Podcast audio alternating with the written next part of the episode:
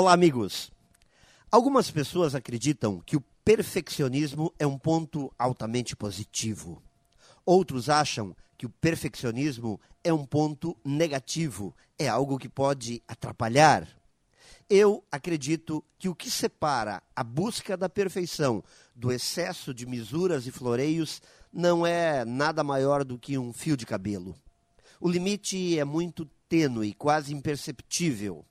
Algumas pessoas transformam a busca pela perfeição em um fardo muito difícil de carregar.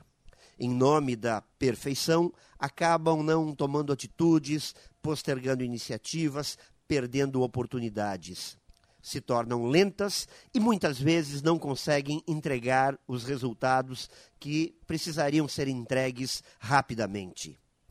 Na outra ponta, o desleixo, o fazer por fazer, fazer de qualquer forma, a falta de cuidado com a atenção aos detalhes, não levando a perfeição a sério.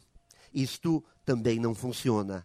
A questão é achar a medida certa, apostar no chamado perfeccionismo pragmático, ter a perfeição como meta, mas entregando o que precisa ser entregue no tempo certo. Pense nisso e saiba mais em profjair.com.br.